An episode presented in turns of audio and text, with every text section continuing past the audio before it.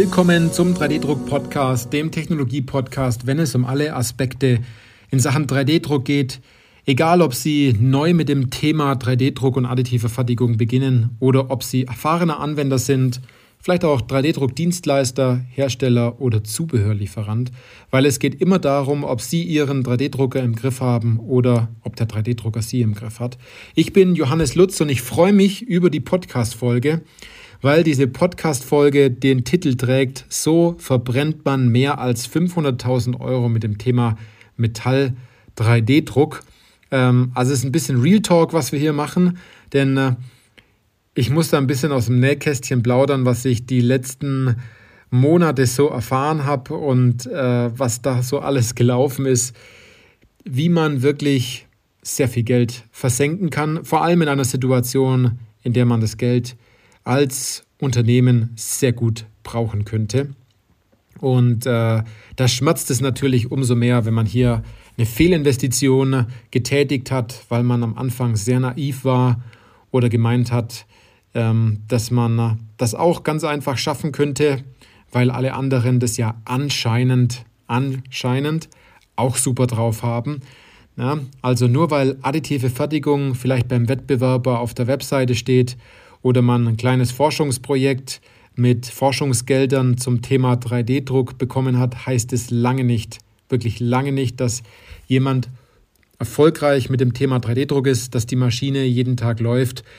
Ich kann nur sagen, es gibt Player, die haben das hervorragend gemeistert. Das finde ich super. Ähm, da auch jeden Respekt davor, um äh, an der Stelle diesen Weg auch gegangen zu haben. Aber die meisten tun sich schwer. Und äh, die brauchen eigentlich am Anfang Hilfe, ähm, hier loszulegen oder am besten, dass ihnen wirklich jemand sagt, nee, tu es nicht. Investiere nicht in diese Technologie, warte noch ab oder mach äh, im Endeffekt andere, äh, nutze andere Technologien, nutze das Geld, was man hier sich ähm, sozusagen als Budget freigehalten hat, dass man es für was anderes nutzt. Aber diese Geschichten, ich habe die selber durchlebt, zum einen oder anderen mit jetzigen Kunden, die im Vorfeld einfach super schlechte Erfahrungen gemacht haben, ähm, aber auch aus Gesprächen mit äh, Professoren, mit Dienstleistern und auch natürlich mit Herstellern, ähm, wo das natürlich zum Schluss endlich herauskam, dass jemand die Maschine zum Schluss dann auch verkaufen möchte, weil es einfach keinen Sinn gemacht hat, diese Maschine dort in dieser Situation, man muss das immer situationsabhängig machen, äh, dann auch zu betreiben. Und das Gefährliche dabei ist folgendes, dass man natürlich als Unternehmer ähm, der Erste oder der Beste sein möchte. Ne? Ähm, das ist natürlich da, weil sonst ähm, ist man nicht an dem Punkt, dass man sagt, man möchte das Unternehmen weiter wachsen sehen, man möchte ähm, einer der, der führenden Hersteller oder Hidden Champions in der Branche sein. Das ist so der Knackpunkt. Und natürlich ist es so, dass man dann beim Golfclub, bei so einer schönen 18-Loch-Golfrunde natürlich sich unterhält mit äh, anderen Unternehmern und sagt, ja Mensch, 3D-Druck, ich habe da jetzt einen Metall-3D-Drucker investiert. Oder dass, es, dass man so eine Unternehmerreise gemacht hat in Silicon Valley, nur weil jetzt ein Startup Metall 3D-Druck nutzt, glaubt man das Ganze jetzt auch machen zu müssen. Oder man hat einen Vortrag in einem Netzwerk gehört, man hat einen Artikel gelesen und dass man jetzt sagt, gut, wir machen jetzt 3D-Druck, wir drucken jetzt gleich Metall. Wenn wir das tun, dann machen wir gleich die Königsklasse, so haben wir es schon immer gemacht. Und ähm, das ist nämlich aus meiner Sicht Größenwahn. Das kann nur schiefgehen, wenn man bestimmte Dinge am Anfang nicht betrachtet. Ja, das ist ganz normal. Ähm, der Knackpunkt dabei ist nämlich ganz oft, also dass man am Anfang natürlich vollkommen davon überzeugt ist, dass das jetzt der richtige Weg ist und das, und das muss man leider auch so sagen, wenn der Hersteller oder der Reseller natürlich auch die Möglichkeit sieht, eine Maschine zu verkaufen, womit äh, die ein oder andere Anwendung auch umsetzbar ist, dann wird er das natürlich tun, weil die, der Geschäftszweck eines Unternehmens, äh, der Maschinen verkauft, ähm, natürlich ist, die Maschine zu verkaufen. Das ist vollkommen normal und legitim. Der andere Knackpunkt ist, ob er die Maschine dann wirklich zweimal verkauft oder ob er die dann schlussendlich zurücknimmt, weil die Maschine nicht zur jeweiligen Situation ähm, des Unternehmens passt. Und Das merken viele Unternehmen, die sich Metall, einen Metall-3D-Drucker oder eine andere Maschine im Kunststoffbereich, die ähm, eine sechsstellige Summe hat,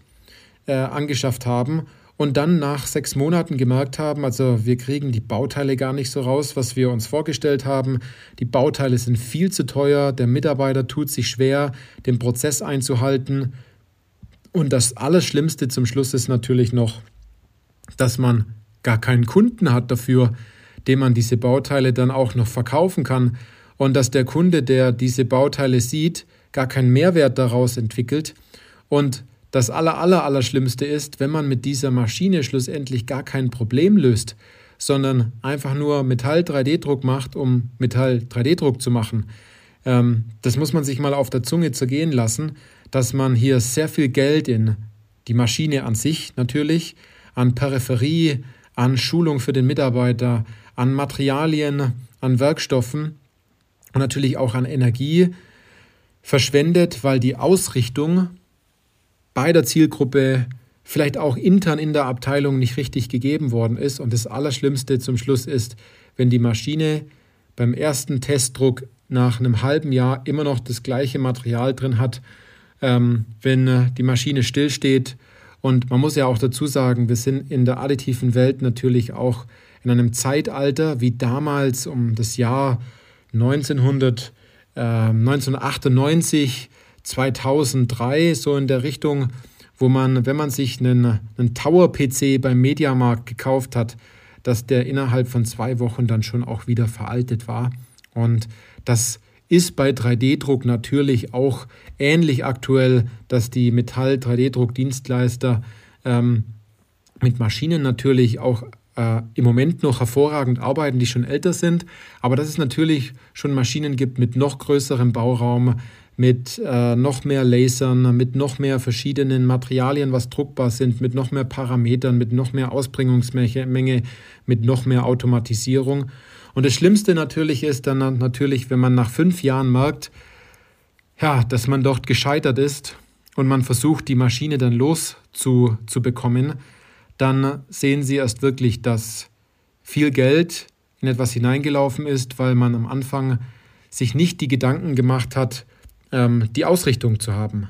Welche Zielgruppe, in welcher Nische und in welches Problem löst man schlussendlich? Weil wenn das geklärt ist, dann macht es auch Sinn, die Technologie einzusetzen. Und wenn der Kunde davon einen Mehrwert hat, schlussendlich, und Sie auch einen Mehrwert davon haben, macht es durchaus Sinn, natürlich noch tiefer in diese Thematik einzusteigen und ähm, vielleicht eine zweite, dritte, vierte Maschine zu kaufen, mehr Materialien einzusetzen um sich wieder am Markt einen Vorteil zu sichern, einen Vorsprung zu sichern. Ja? Also, naiv an die Sache heranzugehen, bestraft einen meistens mit einer deutlich höheren sechsstelligen Summe.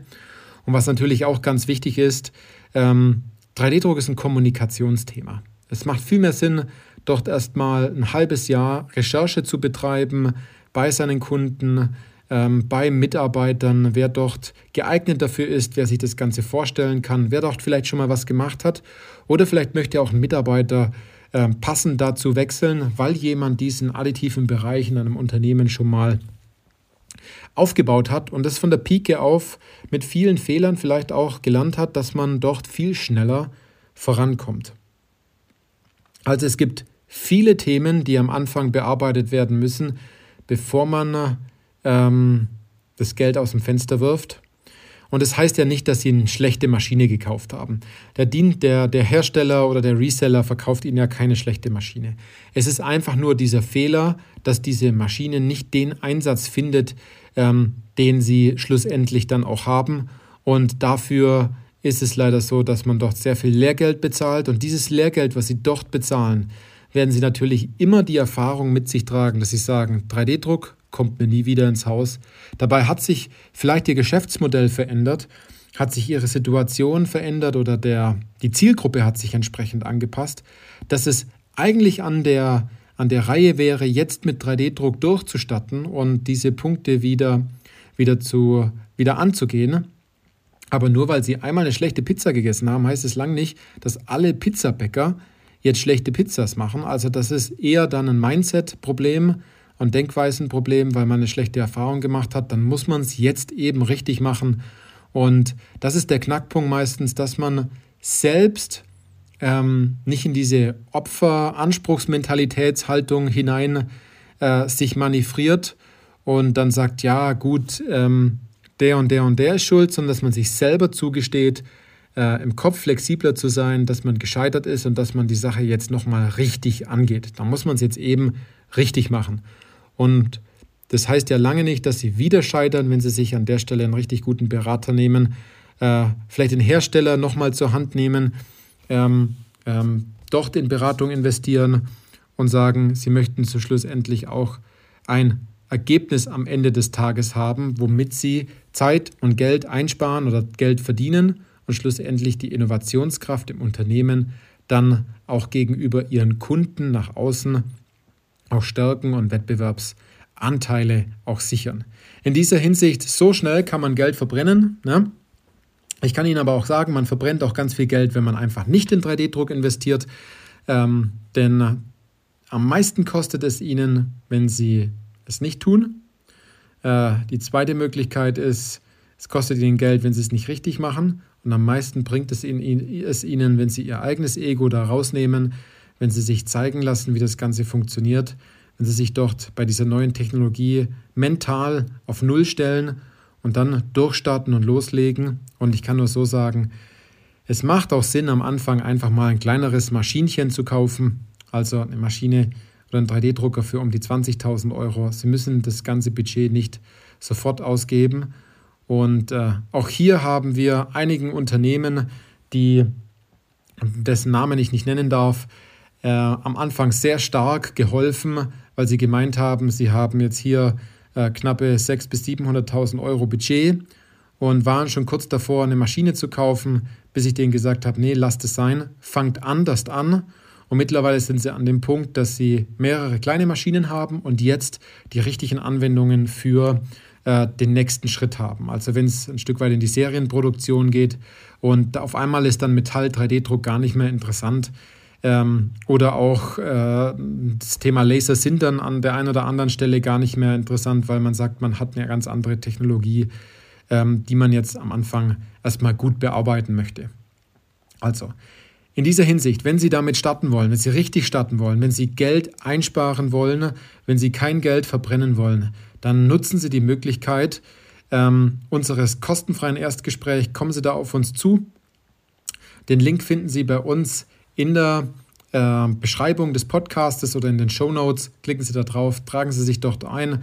Dort haben wir ein paar Fragen für Sie, ähm, die Sie bitte beantworten. Somit können wir Ihre Situation besser einschätzen und äh, dann wissen wir auch, wo Sie hinwollen und welche Schritte notwendig sind, um Ihr Ziel entsprechend dann auch zu erreichen. Also wir geben Ihnen einen Plan mit, äh, wo Sie selber dann sagen können, den versuchen Sie selbst umzusetzen oder Sie schaffen das dann mit uns gemeinsam. In diesem Sinne, toll, dass Sie bei dieser Podcast-Folge dabei waren und bis zur nächsten Podcast-Folge.